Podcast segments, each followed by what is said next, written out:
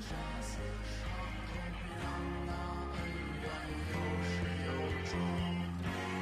抬头望着故乡的天空，飞来成群，野外孤鸿。我沉浸其中的一场场不愿醒来。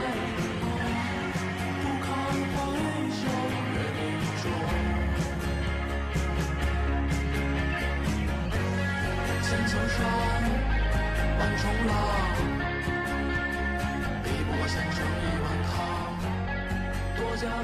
家好，这里是片尾字幕，我是张老师。看完开端的大结局，我觉得这就是正午阳光普通的发挥，群像戏做的很精彩，但是严肃的社会性议题就点到为止的讨论了。和我上一期担心的一样，正午无论是不想深挖还是不敢细说，总之结局的落点是停在了网暴的危害性上。其他的公共性议题就没有展开讨论，和在剧中王桃夫妇没有选择反复上诉和秦警官死磕到底的决定，以及王某某没有选择报警的决定一样，正午阳光也选择让严肃的讨论淡化在背景当中，不去追究开启循环的社会结构层面的原因。那就不要责备观众把开端看成是合家欢式的，而大过于悬疑式的电视剧。就像有人喜欢陈佩斯、赵本山这种辛辣幽默的小品，也不妨碍有人喜欢春晚现在这种煽情幽默式的小品。在等待开端的大结局的这几天，我进行了一次灵感来源于开端的非虚构写作。在电视剧中有这样子情节。原本在自家车库制作炸弹的陶英红，因为一次失手爆炸导致车库走水，继而引起了一串蝴蝶效应，那就是消防排查车库，导致陶英红作案的提前。然后由于排查车库住人，导致了教书，就是那个见义勇为的教书无家可归，然后被迫搬走。而作案提前也是男女主角参与这个循环的一个小前提。那从影视剧的角度。这是一个严丝合缝、精雕细琢的悬疑剧剧本推理逻辑的设定，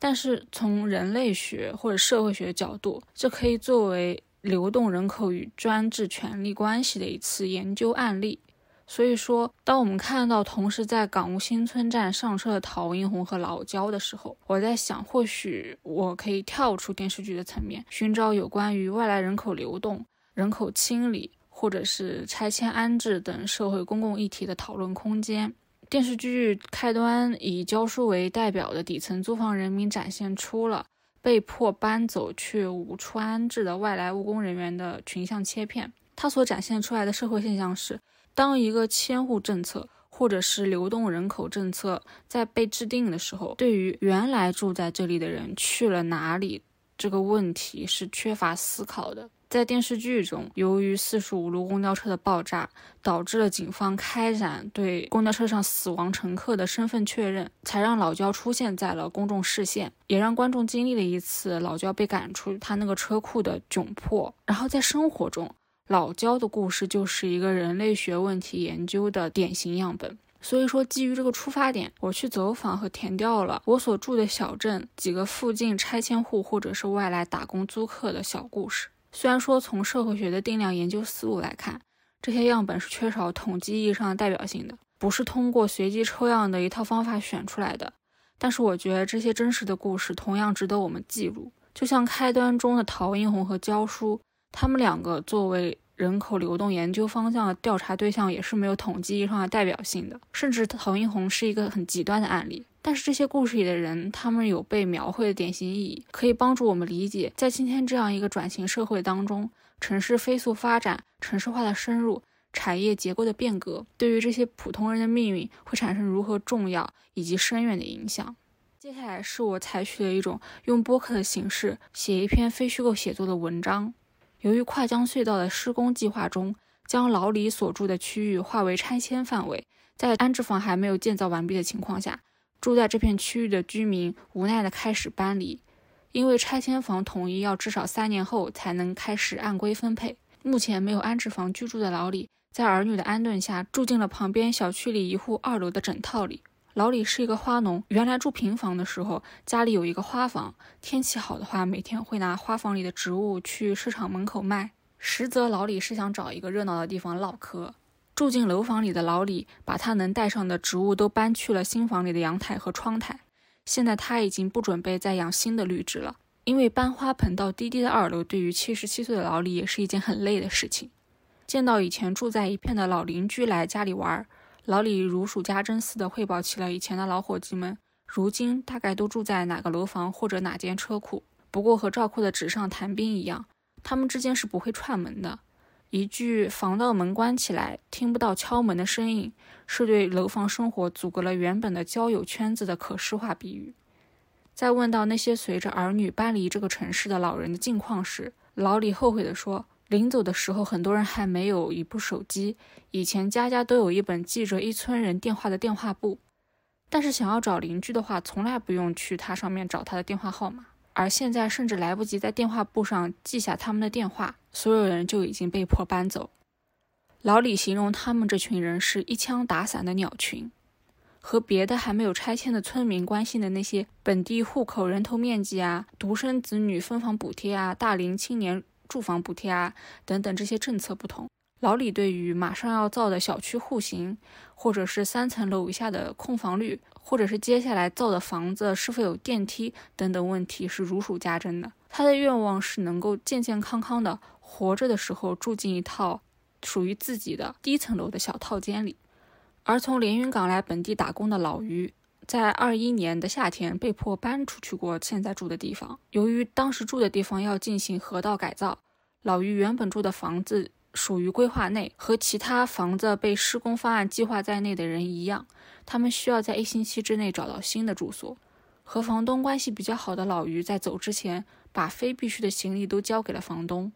和他约定，剩下的房子一有空房间，就立马打电话给自己，自己就回来。剩下来的一个月，人到中年的老于和住校的学生一样，开始了煎熬的住宿时光。厂里朝气蓬勃的年轻人太多。对于厂子老板来说，是不是财源广进的第一步，我们暂时无法证实，但是绝对是导致老于睡眠质量下降的第一步。年轻人在一天忙碌之后，喜欢聚在一起喝喝酒、打打牌，在气氛的烘托下，在旁边默默刷短视频的手机音量也会提高一些，而这让年纪已经五十多岁、工作一天只想吃个饭就睡觉的老于十分困扰。而年轻人的血气方刚，同样也体现在对空调温度的设置上。老于习惯夏天打二十六度空调的身子骨，进入到了温度被年轻人调到十六度的空调间，精神上嚷嚷不得入睡的同时，肉体上也是冷飕飕的。就这样持续了一个月。当房东打电话给老于来邀请他回去住的时候，老于马上收拾收拾离开了那个只收八块钱一天的宿舍。和走之前一样，老于回来看到原地还是那群花甲之年的本地老人。和那一田地不会说话的地痞小菜。运生是这些故事当中最年轻的人。这个来自河南的三十一岁小伙子，是一四年来附近的工厂打工的。和辗转过周边好多地方，换过不同房子租的父母不同，运生一开始就是住在宿舍的。在住进如今的房子之前，他只待过一户人家。问起户主让他搬出去的原因时，运生说他从来不会提出这个问题。也不会去思考户主主动给出的解释是真的还是假的。比起身在本地而外出打工的年轻人，运生这个外来的年轻人更了解这个小镇这几年发生的变化。在他的回忆里，原本位于小镇中心交叉路段的多停两辆车就会堵住整条路的地标性转盘被拆除，换成了二十四小时执法的红绿灯。伫立在转盘中心的二十米多高的灯柱分散成沿街的一排排路灯，但是在很多本地年轻人的记忆里，是冬天中心转盘的画面直接跳切到了冬天的红绿灯路口的画面。运生和我说，这个城市最近几年拆迁的户数比他刚来的时候会要多很多。几年前找房子一般是老乡介绍，或者自己去热闹的地方询问，就会被笑嘻嘻的本地人领到租房里。现在已经有了正规的中介，中介费是两百到五百不等。不过和所有来这个小镇打工的其他人一样，他们都不会用 APP 来租房。除了因为这个小镇的房主也不懂用 APP 来挂出自己的房子之外，最重要的原因是，来这边打工的人在踏上小镇之前，可能就已经有在本地的餐厅、工厂、农地里工作的老乡帮忙张罗着，或者本地的百事通在市场或者小卖部的门口等着来到小镇的每一个人。像运生这样年轻人的租房方式，是人与人的关系从人与 APP 的关系回到了你与我的关系的正向例子。二零二一年，小武和小伟这对老夫妻住的老机关。因为被划入国家高速路网建设的范围之内，还有村里改善当地住房居民生活的计划，所以在同年秋天开始对老机关进行拆迁。因为不满按面积算下来自己家只能拿到一套房子的结果，所以小五和小伟虽然在年后已经算好黄道吉日准备搬走，但是他们依然准备在年前去最后申诉一下。现在他们依然在周围已经被拆得破破烂烂的老机关里。除了经济方面的考虑，小五想要两套房子的原因是不想和年轻的孩子们住在一起。年纪大的人喜欢吃炒的酥一点的菜，而家里的小孩喜欢吃炒的爆一点的菜。小伟凌晨就要起床去机耕队里干活，而这个时间年轻人可能刚刚进入深度睡眠。凌晨起床对于现在的夫妇俩是一件很轻松的事情。在周围所有的平房拆迁的时候，拆迁大队的挖掘机不小心碰断了电话的路线。然后在工程队移走老机关里所有的树木时，电视线和网线也不小心被碰断。小五说：“如果有自己的亲人或者朋友想打电话确认自己还在不在家了，都没有办法打进来。没有电视的夜晚，现在还用着老人机的小五可以七点多就上床睡觉。在我离开他们家之前，我看到房子边上搭着的一个两平米的小鸡棚。小五说，原来的鸡棚已经被拆掉了，这是一个临时搭的小的过渡一下的鸡棚。”他说这两天又死了一只鸡，菜市场上的摊贩说他的鸡得了球笼病，鸡棚里的鸡和鸭现在都不愿意生蛋了。小五准备在搬进新家前把所有的家禽都卖掉。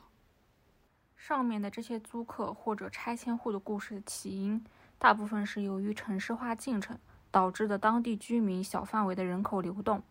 比如说国道的建设、跨江隧道的修建、河道改善。甚至是我们可以一直在新闻上看到的旱厕改造啊、文明城市的评选、工业化的改革和产业结构的调整带来了基础设施的拔地而起。城市化进程的推动也催生了文明城市的规范整改，乡村振兴更是保障了社会居民的优质生活。但是，就像正午阳光基因中天然对个体生命的尊重、对个人故事的挖掘，回忆开端中老焦的工作就是在工地工作的普通人。在被原房东劝退之后，拎着外表破烂、里面干净的行李箱，准备再去打几份兼职。开端中的老焦和这四个故事当中的采访对象一样，都是在社会发展进程中流动着的具体的人。在扫地出门，美国城市的贫穷与暴力当中，给了人类学家和社会学家最差的人口流动的结果样本。所以我们在流动人口的迁移、人口清理、拆除计划的制定时候，应该想到的是。这些人不会无缘无故的离开掉，他们如果不存在这个地方，那就一定要存在在某个地方，因为他们是具体的人。就像在电视剧开端的大结局最后的几分钟煽情镜头里，虽然我觉得这是正午阳光的有意为之，但是它也的的确确给了我们一个老焦的交代。这也是我觉得正午阳光这个优质的电视剧出品方一直以来做的比较好的地方。那就是对于群像的刻画，以及现在依然还保持着的对底层人民的关注。我能理解，由于题材选择的问题，以及开端这个电视剧定位的问题，所以正午阳光没有就这方面主要去谈。但是我觉得正午的基因在那，所以他只要出一些群像类的电视剧，我们观众都会给他买单，并且愿意去看。所以如果你是一个正午电视剧的爱好者，才打开开端的话。那除了在磕 CP 或者是理清楚它的推理线的同时，也可以去关注一下里面有很多社会公共议题层面的表达。